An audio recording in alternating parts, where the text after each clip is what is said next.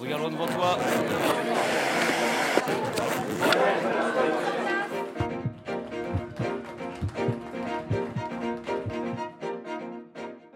Bienvenue dans Les Immodérés, le podcast imaginé par les étudiants de Modart International Paris. Mon rêve, c'est de devenir styliste. D'organiser des défilés. D'être journaliste de C'est de mode. devenir libre. De shooter un jour une grosse campagne dans le désert. d'apporter ma vision à une marque. Travailler dans le monde des bijoux. C'est d'être riche. Créer un studio multidisciplinaire. Les immodérés, c'est des interviews de professionnels de la mode alumni de l'école, la mise en lumière des coulisses de l'univers de la mode et bien plus encore. Passionnés de mode ou simplement curieux de découvrir les métiers qui se cachent derrière chaque pièce que vous portez, ce podcast est fait pour vous. Rejoignez-nous pour une immersion totale dans ce monde de la mode que l'on aime immodérément.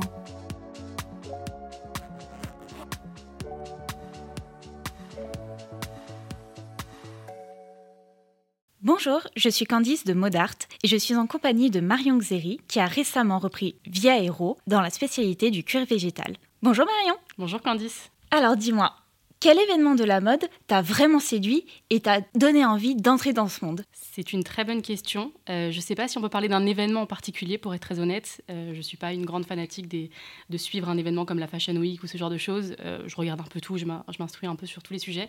Je dirais plus que c'est un moment de vie, si je peux dire ça comme ça, dans le sens où bah, quand j'étais petite, je pense que comme beaucoup de personnes, j'avais ces cahiers pour griffonner ou ce genre de choses. Et moi, je m'amusais à dessiner, que ce soit des collections de sous-vêtements, de maillots de bain, de t-shirts, de sacs. J'ai eu beaucoup, euh, ouais, beaucoup d'inspiration dans, ce, dans cet esprit-là. Et je pense que c'est ça qui a fait, c'est ma curiosité par rapport à tout ça.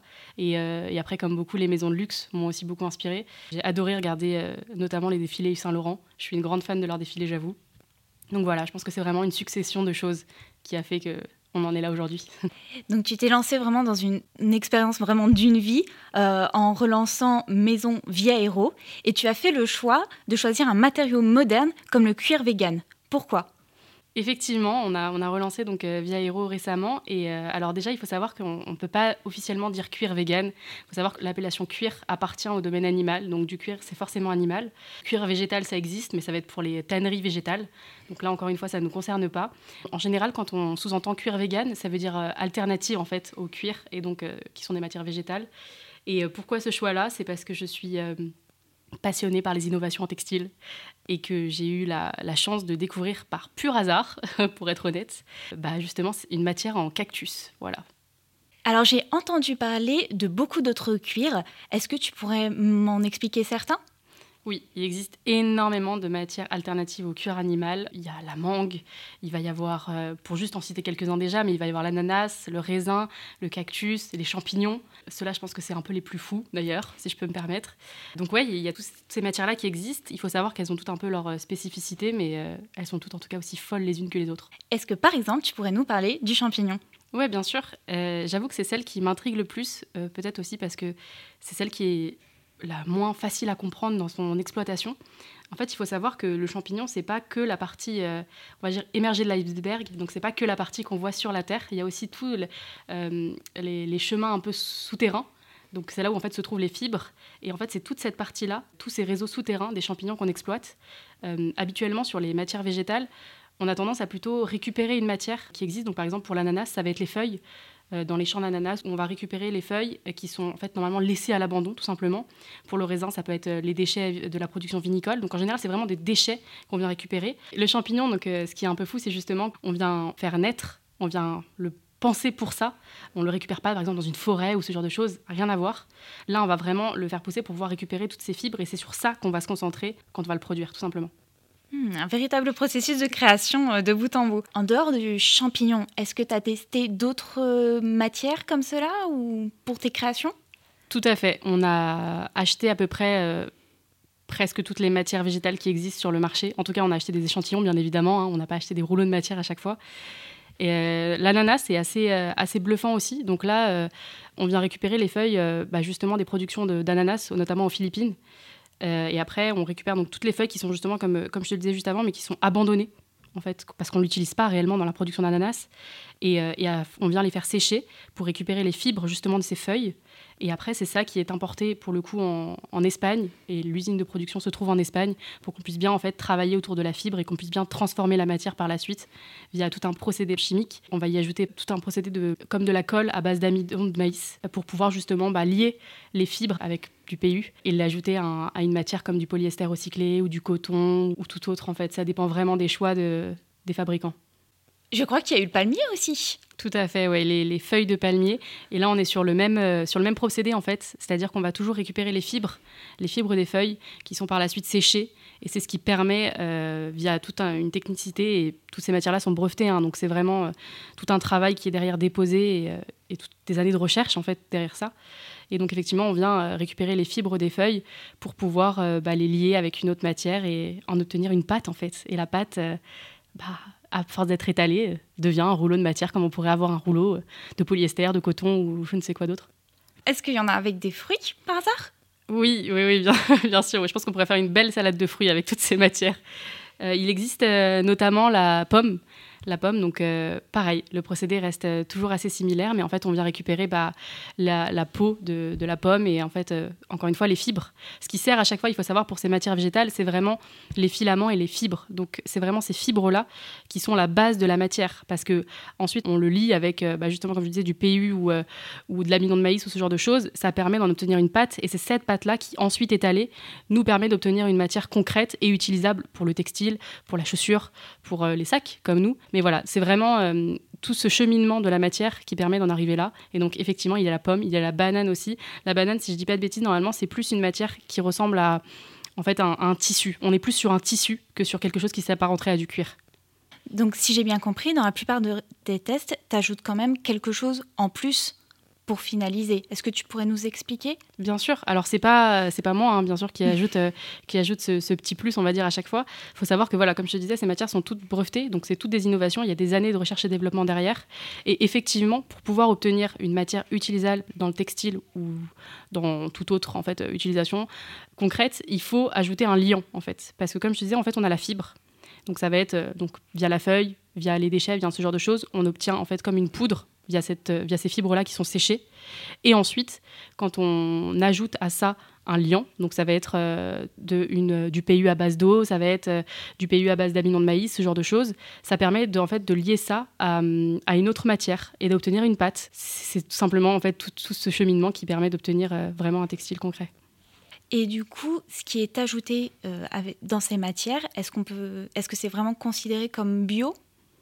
Alors bio, bon pareil, c'est des appellations, tout ça qui sont encadrées et protégées, hein, donc on ne peut pas dire bio, en tout cas toutes ne le sont pas. Euh, par exemple pour l'ananas, euh, les champs en général sont, sont, et ce genre de choses, mais, mais bio non, on ne peut pas dire que ces matières-là sont bio, non.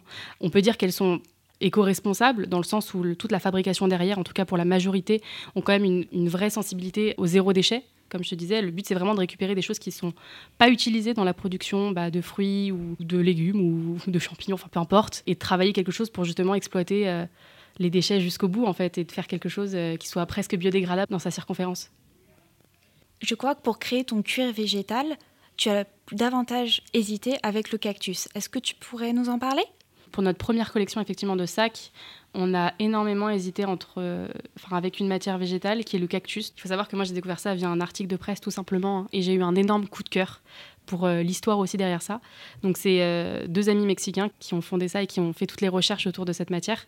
Et en fait l'idée c'est justement bah, de pouvoir récupérer les feuilles de cactus une fois qu'elles sont mortes. Donc on n'est pas en train de, on va dire, d'abattre des cactus, mais plutôt en train de de les entretenir. Euh, et, à partir, pareil, de ces feuilles, ça, on obtient une, matière, donc pareil, la fibre, etc. Et la matière est bluffante. Euh, il y, a un aspect cuir qui est absolument hallucinant. Moi, j'en ai acheté du coup un petit peu pour pouvoir voir ça en vrai. J'avais besoin de voir ça en vrai. Je voulais voir ce que ça donnait. Et donc, effectivement, la, la matière et la résistance sont folles. Le seul problème, c'est que, bah, en tout cas pour nous, pour notre réflexion, c'est que le Mexique, c'est un peu loin. Mais d'un côté, quel meilleur endroit que le Mexique pour faire pousser des cactus Ça paraît logique. Mais c'est vrai que nous, dans notre réflexion, c'était euh, c'était un peu lointain. quoi. Le Mexique, France, euh, ça allait pas dans la dynamique qu'on voulait amener. Et au final, tu as choisi le raisin. Oui, on a eu un, bah, du coup un deuxième coup de cœur pour le raisin. On a commencé à travailler sur la renaissance de la marque avec mon associé Domitille. On s'est beaucoup questionné sur le cactus, comme je te disais, parce que moi j'avais, j'avoue, un, un, amour profond pour cette matière. Mais on s'est dit qu'il fallait qu'on aille voir plus loin Donc on s'est renseigné sur ce qui se faisait de plus proche, notamment en Europe. Et en Europe, on a découvert le raisin. L'avantage du raisin, c'est que ça avait déjà été utilisé notamment pour pas mal de marques de basket. Et on sait que si ça tient sur une chaussure, logiquement, ça devrait le faire sur un sac à dos. Donc ça déjà, ça nous a un peu rassuré dans, dans la durabilité de la matière. Et après, par la suite, bah, on a acheté des échantillons de matière pour pouvoir les tester, les crash tester. Et là, on lui a fait vivre un calvaire. mais les résultats ont été euh, bluffants, mais juste vraiment bluffants. On l'a griffé, on y a mis du gel hydroalcoolique en plein soleil. Pour la petite anecdote, mon frère a même marché dessus avec des chaussures à crampons. On l'a rayé sous des canapés en bois. On l'a bloqué dans des portes. Bon, normalement, tu ne bloques pas ton sac à dos dans une porte, mais on a voulu essayer. Une fois qu'on était parti, c'était lancé. Et en tout cas, voilà, la matière ne se raye pas, ne se tâche pas. Alors évidemment, on n'a pas euh, 40 ans de recul sur ces matières-là, mais en tout cas, de l'utilisation que nous, on a pu en faire, même sur les premiers protos de sacs qu'on a pu monter, bah, la résistance était présente et nous, c'est tout ce qu'on cherchait. Donc, plus le fait que effectivement, bah, ce soit fait à partir des euh, déchets de la production vinicole. Donc c'est fait en Italie. Là encore une fois, on, récupère en fait les déchets. Donc ça va être euh, la peau, les pépins, les branchages qui sont euh, ensuite broyés pour obtenir une, poudre assez fine. Et cette, euh, et cette poudre est ajoutée avec du PU. on obtient une pâte qui est assemblée avec du polyester recyclé. Cette dynamique-là aussi nous plaisait assez. sur le cactus, en tout cas au moment où nous on faisait nos premiers tests, la matière qui était associée était du coton et pas de matière recyclée. Nous, on voulait garder ce côté un peu recyclé jusqu'au bout donc notamment avec la doublure qui pouvait être mis. Donc là, j'avoue que le raisin a un peu coché euh, toutes les cases et, euh, et ça a été un gros, euh, un gros oui pour nous, un énorme oui même. Bah, tout ça, ça a l'air super, enfin vraiment génial. Et du coup, qu'est-ce que vous en avez fait? Alors avec Via Hero, on n'est que au début de la renaissance de la marque, mais on s'est déjà bien amusé. En fait, on a voulu relancer deux des modèles iconiques de l'époque. Il faut savoir que Via Hero à l'époque, donc dans les années 90, c'était une icône pour toute une génération. Donc les ados des années 90, nous on aime bien le rappeler comme ça, mais c'est un peu euh, le ISPAC de ma génération à moi. Moi j'ai 26 ans, j'ai grandi avec les ISPAC au collège, au lycée, tout ça. Et, euh, à l'époque, bah, Via Hero, c'était ça pour toute une génération. Euh, il y a un article qu'on adore resituer, mais qui était de Loïc Prigent pour Libération en 1997, qui disait qu'il y avait plus de logos Via Hero dans le métro que de logos RATP. Donc on avait eu envie de repartir de, cette base-là pour, pour utiliser cette matière innovante. Donc on a un peu lié le tout. Donc nous, on a relancé le Pilot Bag, euh, qui est un sac à dos monobandoulière. Le principe, c'est qu'il pivote en deux secondes pour avoir un accès immédiat à toutes les poches. Euh, l'idée, c'est que Martial, en fait, à l'époque, était tout le temps en scooter. C'était le début de la téléphonie mobile. Et il en avait marre de chercher son téléphone tout le temps dans son sac. Donc il a créé une bandoulière avec une poche téléphone. Et nous, on l'a juste euh, réadapté. Donc, on a utilisé cette matière en raisin et on a un peu agrandi la poche téléphone. On est passé d'un Nokia 3310 à un iPhone plus plus plus. mais, euh, mais voilà, donc bah, nous, on en, fait, euh, on en fait des sacs et on a, on a créé pour l'instant ce premier pilote bag et, euh, et, la pochette pilote qui l'accompagne, qui est une petite pochette indémodable et incontournable qui, qui peut suivre n'importe qui au quotidien. et pour l'instant, les, les, modèles n'existent qu'en noir, mais mais il y a beaucoup, beaucoup de possibilités avec ces matières on n'est qu'au début en fait, c'est que les débuts de ces matières-là. On est, euh, on est à la naissance de toutes ces innovations et, euh, même nous on le voit, ça, ça, ne fait que grandir. À chaque fois qu'on rediscute avec notre fournisseur ou même avec, euh, avec les autres fournisseurs d'autres matières végétales, bah, il y, a des progrès qui se font. Quoi. Euh, le, cactus, maintenant, euh, il commence à avoir une filiale en Italie. Euh, je veux dire, ils sont conscients qu'il y a un vrai besoin et une vraie nécessité. Donc, en fait, ils travaillent à fond pour que ça puisse grandir. Donc, nous, l'idée, c'est de pouvoir exploiter toutes ces matières innovantes, que ce soit ces matières alternatives au cuir ou pas, hein, d'ailleurs. ça pourrait être des, des textiles, peu importe. L'idée, c'est en tout cas, effectivement, de repartir sur des modèles qui ont marqué une génération, qui ont une vraie utilité et unicité dans leur conception, dans leur design pour bah, faciliter le quotidien euh, bah, de tous les citadins, donc notre propre quotidien à nous aussi, pour être très honnête, et, euh, de s'amuser, quoi, d'amener une, touche aussi de, de, made in France à tout ça, parce que nous, euh, du coup, notre production est entièrement fabriquée en France, dans un atelier certifié entreprise adaptée. Donc le but, c'est de pouvoir aider à, insérer des personnes en situation de handicap, et ça nous tenait à cœur. Pour la petite anecdote d'ailleurs, la, la, gérante de cet atelier, bah, c'est une personne qui a connu la marque à l'époque, et ça, on en rencontre tous les jours, donc ça aussi, c'est fou. Euh, mais, donc voilà, c'est ça, c'est de faire des créations françaises, donc vraiment made in France, fabriquées en France. Ça, je pense que c'est le pilier d'ailleurs euh, euh, qui est le plus intemporel à Via Aero, dans le sens où à l'époque, Martial faisait lui tout à Paris, dans son atelier showroom à Paris, et, que nous, on a voulu garder ça. Alors bon, bah, nous, on n'a pas son, talent de modéliste, et on n'a pas son savoir-faire surtout de modéliste, donc on a pour l'instant sous-traité de cette partie-là, mais par contre, ça reste en France, et ça, pour nous, c'est la clé de tout. Et après, bien évidemment, justement, de, bah, de surfer, de s'amuser avec ces matières, euh, qui peuvent changer les choses, qui peuvent vraiment bouger les choses. Ça fait plusieurs fois que j'entends le nom Martial, donc dis-moi, mais qui est Martial C'est vrai, c'est vrai que je ne l'ai même pas présenté, honte à moi. Eh bien, Martial, c'est mon oncle, euh, et comme j'aime très souvent le présenter, c'est un génie créatif. Et c'est lui qui est à l'origine de la marque Viaero. Il faut savoir que Viaero, donc, euh, comme je te le disais, c'est une marque qui a existé dans les années 90, et c'est lui qui l'a fondée. Donc Martial, c'est un ancien pilote d'hélicoptère qui s'est reconverti dans la mode. Euh, pour être très honnête avec toi, il en avait euh, un peu marre de voir euh, beaucoup de marques, aussi bien françaises que européennes ou mondiales, surfer sur bah, le côté un peu pilote, le côté militaire, pour faire des créations. Et il s'est dit, mais il n'y en a aucun qui est réellement militaire et qui est réellement pilote. et donc il s'est dit, bah, let's go, je vais le faire. Je vais le faire, je vais, moi je vais arriver avec, avec mes créations. Et donc il a fait une école de mode. Il s'est formé en modélisme de peau, donc toutes les matières normalement justement cuir. Et euh, au début, son idée, c'était de faire plutôt des blousons, des vestes, ce genre de choses. Et il s'est découvert un amour, mais euh, incommensurable pour les sacs. Et donc, il est parti là-dedans. Et donc, tout a commencé à Paris, dans son, dans son showroom atelier. Il a créé bah, les premières collections pour ses propres besoins, notamment le pilote bag, comme je te disais tout à l'heure. Bah, après, il s'est amusé. Il s'est juste amusé. Maintenant, on en retrouve encore euh, des centaines sur Vinted à, qui, sont, à la revente. Et nous, ça, nous éclate de voir euh, tout ce qu'il a pu faire comme création. Il a fait des, sacs euh, en, toile cirée. Donc, comme je dis, nous, on va pas tout relancer. L'idée n'est pas là. Mais, euh, c'est un génie créatif. Franchement, c'est un génie créatif. Et, je pense qu'il a réussi à amener du fun à un moment où c'était bien nécessaire. Est-ce que tu pourrais nous parler un peu plus de ton sac? Bien sûr, avec plaisir même. Je peux vous parler du Pilot Bag.